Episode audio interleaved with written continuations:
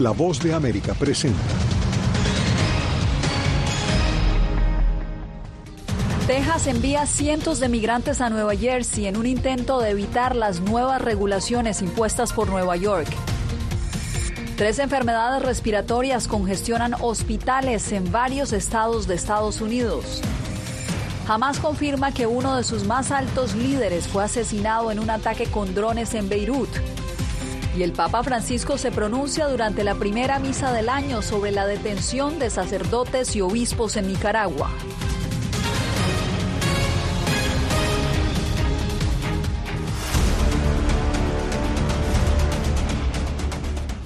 ¿Qué tal? Bienvenidos a este segundo día del 2024. Soy Yasmín López y comenzamos las noticias con la llegada de cientos de inmigrantes desde Texas a Nueva Jersey. Durante todo este fin de semana, varios buses llegaron al estado Jardín en lo que sería un intento para evadir las restricciones recientemente impuestas por la alcaldía de la ciudad de Nueva York, que busca frenar la llegada de migrantes irregulares. Ángela González nos informa desde la Gran Manzana. La crisis migratoria en Nueva York cobra un nuevo matiz con migrantes que están llegando a paradas de autobuses de otras municipalidades al otro lado del río Hudson y quienes en medio del frío se las deben ingeniar para llegar a la Gran Manzana. Por lo menos 13 autobuses provenientes de Texas y Luisiana arribaron en las últimas horas a Secaucus en Nueva Jersey, con 450 migrantes cuyo destino final es la ciudad de Nueva York burlando la ordenanza del alcalde que les pide avisar con 36 horas de anticipación, reportar la cantidad de migrantes y arribar entre las 8 de la mañana y el mediodía. Vamos a asegurarnos de utilizar todos los recursos legales disponibles. No vamos a hacer nada ilegal, pero hemos hecho un gran trabajo comunicándonos con otras municipalidades cercanas. Decomiso del vehículo, multas y hasta cárcel se cuentan entre las consecuencias para los conductores y compañías infractoras. Según esta abogada de inmigración, una mayoría de los recién llegados no reúne las condiciones para solicitar asilo, lo que eleva la crisis económica y la logística de alojamiento, mientras esperan por una respuesta. Se utiliza o se argumenta que son aplicantes de asilo, cuando sabemos que solamente hay cinco razones bajo la ley y solamente cinco que permiten que las personas puedan aplicar asilo. Y la gran mayoría de ellos pues no, no califican, no aplican. Henry Calazares llegó hace ocho meses de Venezuela, vive en un refugio municipal en Manhattan y dice que no cree reunir los requisitos para obtener un estatus permanente, por lo que busca la manera de regresar a su país. Me toca conseguir un trabajo trabajar, reunir lo que tengo que reunir y irme ya otro año aquí no quiero pasar, de verdad. Es muy bonito Nueva York y todo, pero no quiero pasar otro año. Según los últimos datos de la alcaldía, más de 161 mil migrantes han llegado a las ciudades de la primavera de 2022 y al menos un tercio de estos está al cuidado de las autoridades municipales en los 200 refugios de emergencia y albergues que ya alcanzaron su capacidad límite. Ángela González, Voz de América, Nueva York.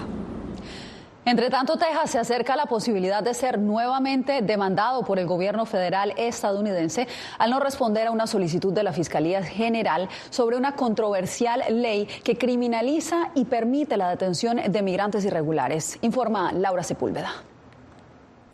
En silencio continúa la gobernación de Texas sobre el futuro de SB4, la ley que entrará en vigor el 5 de marzo y que permitirá a autoridades locales detener y judicializar a extranjeros que no puedan demostrar su presencia legal en el país.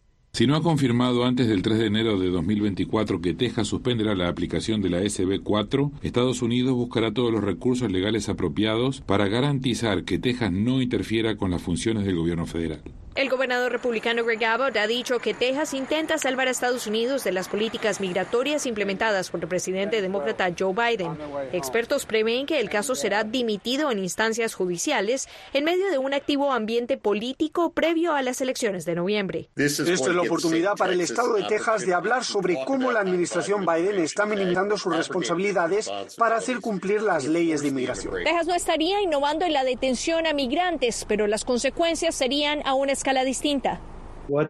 Lo que el gobernador ha hecho como parte de la operación Lone Star es establecer y reutilizar centros de detención para arrestar a personas y judicializarlas por invadir tierras privadas. La SB4 haría innecesaria la cooperación de dueños de tierras privadas para que autoridades hagan allí la detención, pues esta cobija todo espacio público del Estado. Según datos de Patrulla Fronteriza, durante el año fiscal 2023, cerca de dos millones y medio de migrantes fueron detenidos en la frontera sur del país. Laura Sepúlveda, Voz de América, Austin, Texas. Las enfermedades respiratorias van en aumento en 31 estados de Estados Unidos. El COVID-19 lidera el repunte al provocar la hospitalización de 29 mil personas durante la última semana del 2023. Esto según estadísticas gubernamentales. Paula Díaz nos acompaña con todos los pormenores. Paula, cuéntanos cuál es la situación. Yasmín, incluso varios estados han reestablecido el uso obligatorio de las mascarillas en hospitales. La política para mitigar la propagación de tres enfermedades respiratorias, influencia, COVID y el virus sincitial. El COVID sigue presente después de tres años de haber causado la mayor pandemia de la historia reciente y aunque su mortalidad ha disminuido sustancialmente debido a la inmunidad colectiva, va en aumento junto a otros virus respiratorios. Según los CDC, la actividad similar a la gripa es alta o muy alta en dos tercios de los Estados Unidos, incluidos California, la ciudad de Nueva York y Washington, D.C., así como en todo el sur y noreste del país. Como es habitual en esta época del año, esperamos ver aumentos en casos como la influenza y el COVID, y eso lo estamos viendo según los últimos datos. También hemos visto bastante virus incitial en los últimos dos meses, y esto puede ser preocupante porque las tres enfermedades circulan al mismo tiempo. Miles de personas han ingresado en hospitales por enfermedades respiratorias. Los CDC reportan más de 29 mil pacientes admitidos por COVID-19 unos 15 mil con gripe y miles más con el virus respiratorio sincitial. La buena noticia es que ahora mismo tenemos prevención para estos tres grandes virus, ¿verdad? COVID, gripe, BSR y por supuesto es la vacunación. Según los CDC, la disponibilidad de camas hospitalarias se mantiene estable en todo el país, incluso en las unidades de cuidados intensivos. Pero con altos niveles de virus respiratorios, los hospitales de al menos cinco estados están exigiendo nuevamente las máscaras. Y si bien el COVID-19 sigue siendo el principal factor de hospitalizaciones por virus respiratorios, la actividad de la gripe está aumentando rápidamente. Los CDC estiman que se han presentado más de 7 millones de enfermedades respiratorias, 73 mil hospitalizaciones y 4.500 muertes relacionadas con la gripe en esta temporada. Paula, te agradezco por esta actualización y ahorita cambiamos de información porque jamás confirmó hoy que uno de sus líderes murió en una explosión con drones en un suburbio de Beirut. El grupo militante asegura que Israel lanzó el ataque y aunque el gobierno israelí no se ha pronunciado, el hecho podría tener implicaciones graves en el conflicto que vive Gaza. Jacopo Luzzi nos amplía. Una explosión en Beirut, capital del Líbano, mató al número dos de Hamas, Saleh al-Arauri. Así confirmó el grupo militante palestino, quien dijo que el estallido fue llevado a cabo por un dron israelí y que allí fallecieron también otros dos líderes del brazo armado de Hamas. Al-Arauri fue martirizado en una incursión sionista. Israel se negó a comentar sobre si perpetró el ataque, pero corroboró la muerte de Arauri. En X, uno de sus ministros escribió que Sí, todos sus enemigos perecerán, Israel. De confirmarse la responsabilidad israelí, podría marcar una escalada importante de este conflicto de Medio Oriente, dado que Hezbollah, el grupo militante libanés cercano a Hamas, prometió responder a ataques israelíes en el Líbano. Naciones Unidas envió un mensaje a todas las partes. Pedimos la máxima moderación a todas las partes. No queremos ninguna acción precipitada que pueda desencadenar más violencia. Por otra parte, Israel dijo que se defenderá ante la Corte Penal Internacional después de que Sudáfrica le acusó de perpetrar un genocidio de palestinos en Gaza. Al dar cobertura política y jurídica a la masacre del 7 de octubre y a la estrategia de escudo humano de Hamas, Sudáfrica se ha hecho cómplice criminal de la campaña de genocidio de Hamas contra nuestro pueblo. Sudáfrica pidió al tribunal que ordene a Israel detener sus ataques en Gaza. Y mientras los bombardeos continúan, el ejército israelí empezó el martes a retirar tropas, tras su anuncio de sacar de Gaza a cinco brigadas, al menos temporalmente. La reducción sería la más significativa desde que comenzó la guerra con Hamas. Jacopo Luzzi, Voz de América. Un centenar de personas asistieron a la Catedral de Culiacán, México, para celebrar un ritual anual llamado La Silla Vacía, un espacio donde parientes de personas desaparecidas piden por las vidas de sus seres queridos. Anareli Palomares nos trae la historia. Son las sillas de Yosimar García, Sergio Ojeda y de miles más que siguen desaparecidos. Sus madres los buscan. En lugar de representar una alegría, representa una tristeza y un dolor por no tenerlo conmigo. En mi casa hay una silla vacía, como se muestra aquí también. Hasta los muros de la catedral traen la comida favorita de cada uno. Hoy hacemos un brindis por ellos. Hoy oramos por ellos. Hoy también bendecimos este lugar. Hijo, escucha, tu madre está en la lucha. Es un ritual de fin de año en el que piden el regreso de cada hijo, explica la presidenta del colectivo Sabuesas Guerreras. Tristemente este es el sexto año consecutivo de hacer pues esta, este brindis. María Isabel busca a su hijo Yosimar desde 2017. ¿Dónde están? ¿Dónde están? Nuestros hijos, ¿dónde están? La organización Sabuesas Guerreras ha logrado localizar en seis años 450 cuerpos y 18.560 fragmentos calcinados en Sinaloa. Pero hoy la cifra oficial de desaparecidos en todo el país supera los 110.000. Anareli Palomares, Voz de América, México. El arresto de religiosos católicos generó preocupación en el Vaticano. El Papa Francisco y Estados Unidos reaccionaron a la medida del gobierno de Daniel Ortega de arrestar a sacerdotes durante las ceremonias de fin de año. Donaldo Hernández nos informa. En Nicaragua, 14 sacerdotes, entre ellos un obispo, recibieron el año 2024 en prisión, luego de un operativo policial que el gobierno ejecutó en los últimos días del año 2023, según confirmó el obispo Silvio Báez los sacerdotes han sido secuestrados por un régimen criminal. El obispo se refiere al término secuestro porque las autoridades nicaragüenses no se han referido públicamente a los 14 religiosos detenidos, tampoco sobre dos seminaristas apresados también durante el mes de diciembre. Muchos de ellos son muy enfermos, con enfermedades crónicas y con necesidad de tomar medicamentos la masiva detención de religiosos es sin precedentes en Nicaragua, razón por la que el Papa Francisco aprovechó su primera misa del 2024 para referirse a los sacerdotes. Sigo con preocupación. Sigo con preocupación todo lo que está ocurriendo en Nicaragua, donde obispos y sacerdotes han sido privados de su libertad. Ya suman 17 los religiosos católicos detenidos en Nicaragua por presuntas razones políticas. El subsecretario de Estado para Asuntos del Hemisferio Occidental de Estados Unidos, Brian Nichols, se refirió a la situación religiosa de Nicaragua. Las autoridades nicaragüenses mantienen detenido al obispo Rolando Álvarez desde hace 500 días, en aislamiento y sin una evaluación independiente de sus condiciones en prisión. El Papa Francisco y otros actores de la comunidad internacional han expresado su interés de lograr un diálogo con el gobierno de Nicaragua. Donaldo Hernández, Voz de América. Un año violento vivió Ecuador en el 2023. Los altos índices de criminalidad lo posicionan como uno de los países más peligrosos de América Latina, según una ONG. Volvemos con más. Soy Gonzalo Abarca, presentador de La Voz de América. Cada semana, desde nuestro programa Foro, programa de análisis y debate, vamos más allá de la noticia, con los temas de interés que ocurren en Estados Unidos e impactan en toda la región.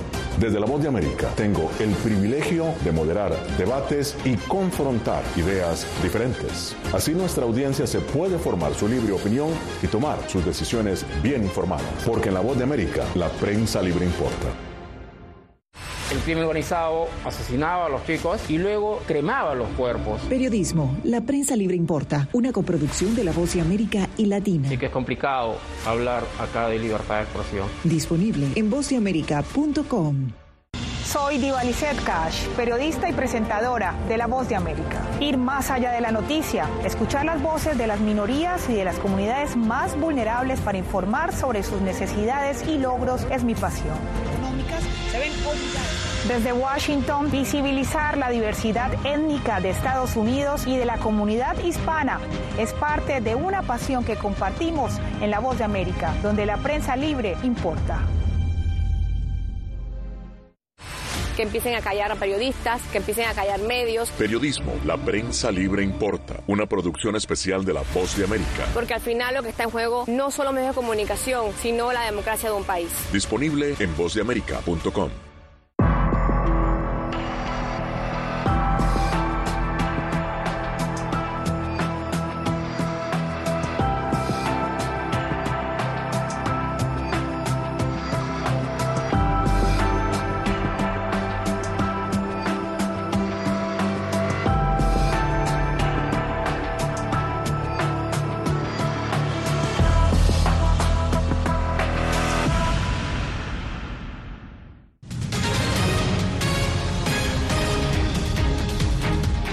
Ecuador cerró el 2023 con una tasa de casi 43 homicidios por cada 100.000 habitantes. La estadística sitúa al país andino como el más violento de América Latina, según una prominente organización no gubernamental. Desde Quito, Néstor Aguilera nos describe la situación. El 2024 inició para Ecuador con el reto de devolver la tranquilidad a sus habitantes tras un 2023 extremadamente violento.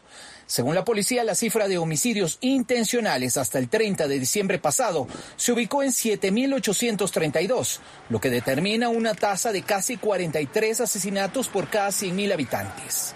Si en el 2024 sigue la tendencia del 2023, nuestra tasa de homicidios va a crecer aún más. El investigador Renato Rivera explica que las estadísticas ponen al país andino sobre otros como Colombia y México que han encabezado las cifras en años recientes. Llegar a los picos de violencia que tenían esos países pues toma un tiempo y en el caso del Ecuador lo sorprendente es cómo llegamos a sobrepasar esos dos países en un menor periodo, un crecimiento de la violencia en tres años, cuatro años aproximadamente. Fortalecer la seguridad y atacar las economías criminales aparecen como algunos de los principales retos del gobierno de Daniel Novoa, que centra sus expectativas en un ambicioso plan, aún en fase inicial y en una consulta popular que se espera concretar en el primer trimestre del año. La mayoría de las preguntas van a ser sobre los temas que le importa a la gente. Seguridad, asimismo reformas en el sistema judicial. Guayaquil y sus alrededores constituyen también las zonas más peligrosas del país. Al 26 de diciembre pasado, los homicidios intencionales aumentaron 80%, mientras que solo en la ciudad vecina de Durán crecieron un 362,5%. Néstor Aguilera, Voz de América, Quito. Y en Venezuela la situación de violencia también ha generado alerta, por eso una organización no gubernamental puso en marcha un programa recreativo en las barriadas más peligrosas de Caracas. Álvaro Algarra nos cuenta de qué se trata. Por diferencias con su familia, Delinger Márquez, de 22 años, deambuló un tiempo en uno de los sectores más violentos de Caracas y relata que durante la noche dormía en las veredas del maloliente río Guaire. Me pasaron infinidad de cosas, dormí en la calle, debajo de un puente, empecé a consumir, primero consumí cigarro, después crispy, después caí en el crack.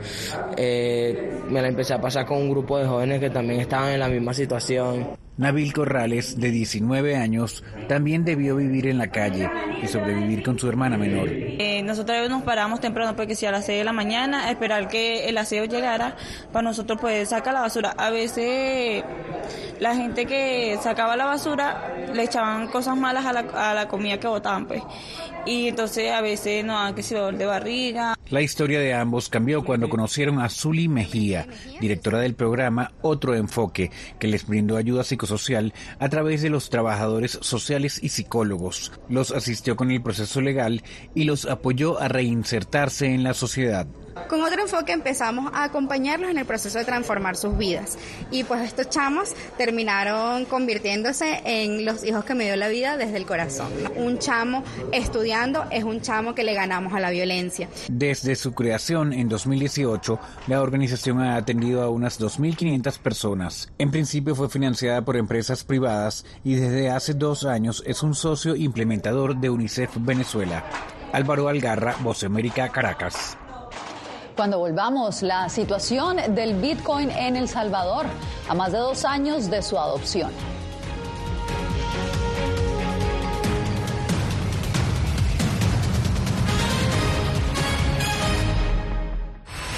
¿Hay un dicho sobre Chile? Periodismo, la prensa libre importa, una coproducción de La Voz de América y Mega Noticias. En Chile hay libertad de expresión, pero que no hay donde expresarla. Disponible en vozdeamerica.com.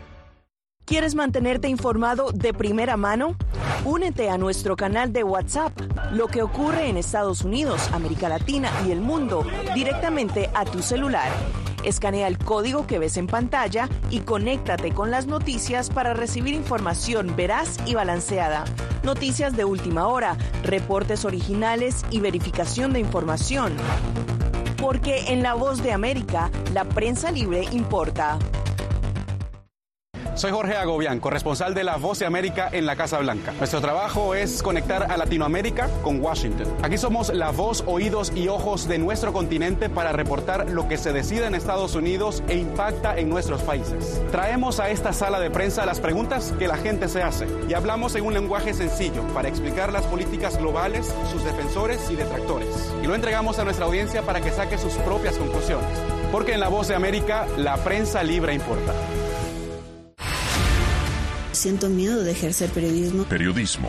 La prensa libre importa. Una coproducción de La Voz de América y Teleamazonas. Siento miedo de decir que soy periodista.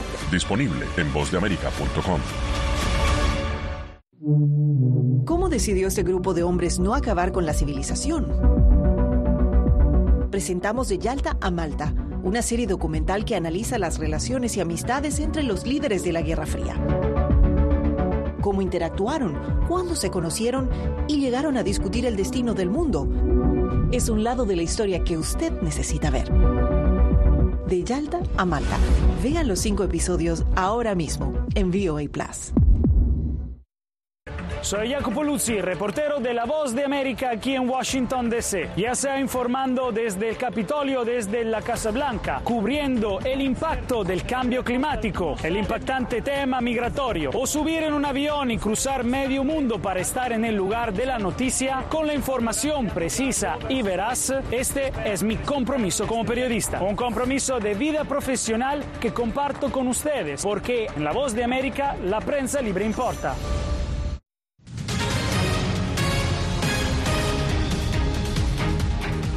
El primer ministro japonés Fumio Kishida ofreció sus condolencias al confirmar la muerte de cinco tripulantes de una avioneta de la Guardia Costera japonesa que chocó contra un avión de pasajeros en la pista del aeropuerto Haneda de Tokio.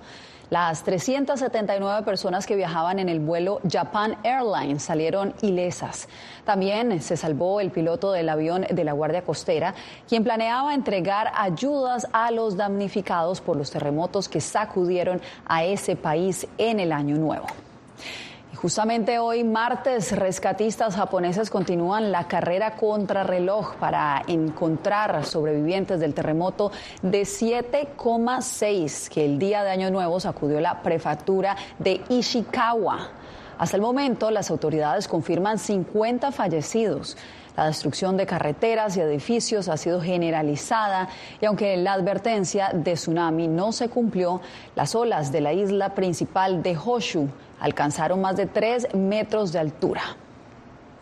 Ahora pasamos a El Salvador, donde el Bitcoin sigue vigente como moneda de curso legal. La criptomoneda no logró despegar en el 2023, pero el gobierno continúa impulsándola como una de sus iniciativas para atraer inversión extranjera.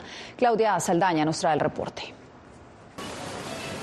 Han pasado más de dos años desde que El Salvador adoptó el Bitcoin como moneda de curso legal pero hasta el cierre de 2023 la iniciativa no parece lograr la aceptación de la mayoría de salvadoreños. No, nadie lo usa. No, de mi familia ni ahí donde yo vivo, ahí por San José Villanueva, no. Es que yo creo que, creo yo, vea, y creo que así es, que lo usa la más la gente de dinero, pues, ¿verdad? Porque ellos saben cómo, como para ellos el beneficio, ¿verdad? Pero para uno creo que no, ¿vea? Nunca vimos que fuera favorable para, para el negocio de acá nos sale mejor usar lo que es en efectivo, el dinero en efectivo, tanto del que compra como el que, el que está vendiendo. Pero el gobierno sigue en su apuesta por atraer inversión extranjera.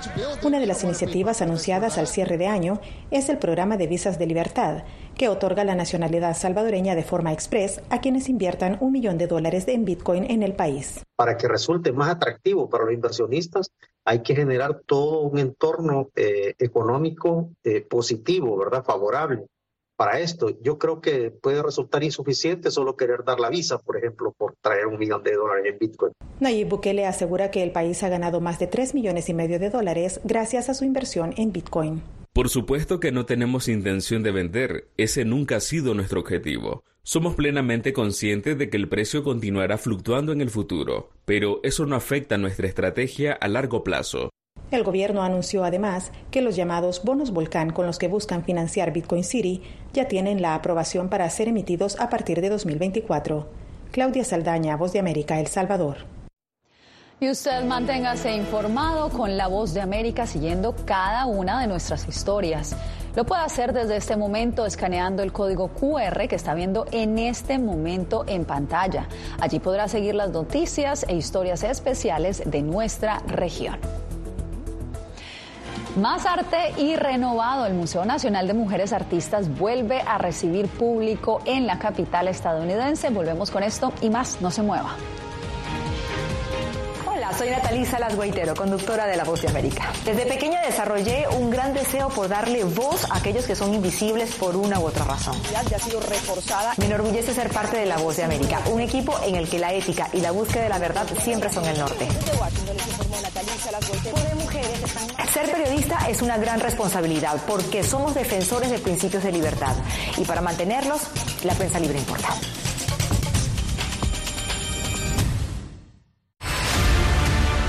No concibo una democracia sin, sin periodistas. El libreto manda a un conflicto constante con la prensa independiente, con los medios de comunicación. Periodismo, la prensa libre importa, una coproducción de La Voz de América con nuestras afiliadas en la región. Se ejerció esta profesión con mucho eh, miedo. ¿Cuántos periodistas van muertos ya? Por decir la verdad. Disponible en vozdeamerica.com. Soy Fabiola Chambi, corresponsal de La Voz de América en Bolivia. Retratar la complejidad de mi país para una audiencia internacional le ha dado una nueva perspectiva a mi labor como periodista. Desde esa mirada descubro en el día a día que el trabajo que realizo en La Voz de América me ha permitido dar vida a los valores del periodismo profesional.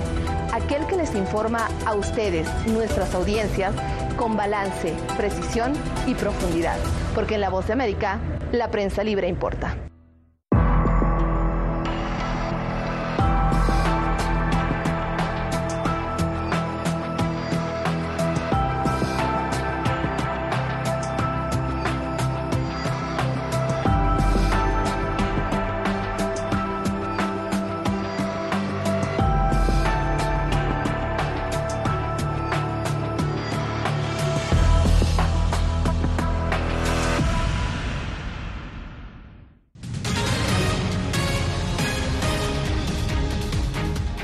El Museo Nacional de las Mujeres Artistas en Washington reabrió sus puertas al público luego de una prolongada renovación. Nuestro compañero Tony Cano nos habla de las novedades. Después de dos años de trabajo para ampliar el Museo Nacional de Mujeres Artistas, el espacio renovado ya reabrió sus puertas en la capital estadounidense. El museo se ha hecho más accesible para personas con discapacidad. Las salas de exposición son más amplias y la colección de obras maestras ha aumentado alrededor de un 40%. En la actualidad hay alrededor de 6.000 piezas y obras maestras, incluido este autorretrato de la famosa Frida Kahlo. Estamos reabriendo con una exposición especial llamada Sky is the Limit, que trata sobre esculturas que trabajan a una escala muy audaz. Y luego presentaremos una nueva exposición en nuestra colección llamada Remix, que consta de nueve agrupaciones temáticas de obras de arte históricas y contemporáneas de la colección. Los visitantes pueden ver el famoso candelabro de la artista portuguesa Joana Vasconcelos o esta pieza realizada por la escultora franco-estadounidense Nikki de Senfeld. Las mujeres están realmente lejos de alcanzar la paridad o la igualdad en el mundo del arte. Y por eso, la misión del museo, en cierto modo, es más importante que nunca. Nuestra esperanza es que esto continúe hasta el punto en que alcancemos la equidad de género en las artes, pero creo que este museo será realmente fundamental para mantener la importancia de pensar en la creatividad entre artistas de todos los géneros. Según el sitio web artístico Artnet, entre 2008 y 2020, el trabajo de mujeres artistas representó solo una décima parte de todas las obras expuestas en los museos estadounidenses. Tony Cano, Voz de América. El animal terrestre más longevo del mundo está de cumpleaños. Se trata de Jonathan, una tortuga de 181 kilos que vive en la isla británica de Santa Elena y que este lunes celebró alrededor de 191 años. Y eso que esta es una estimación conservadora porque Jonathan podría ser aún más viejo de lo que se cree. A pesar de estar ciego y tener su sentido del olfato deteriorado, sus cuidadores sostienen que este reptil todavía tiene múltiples amantes. Con esto me despido por hoy.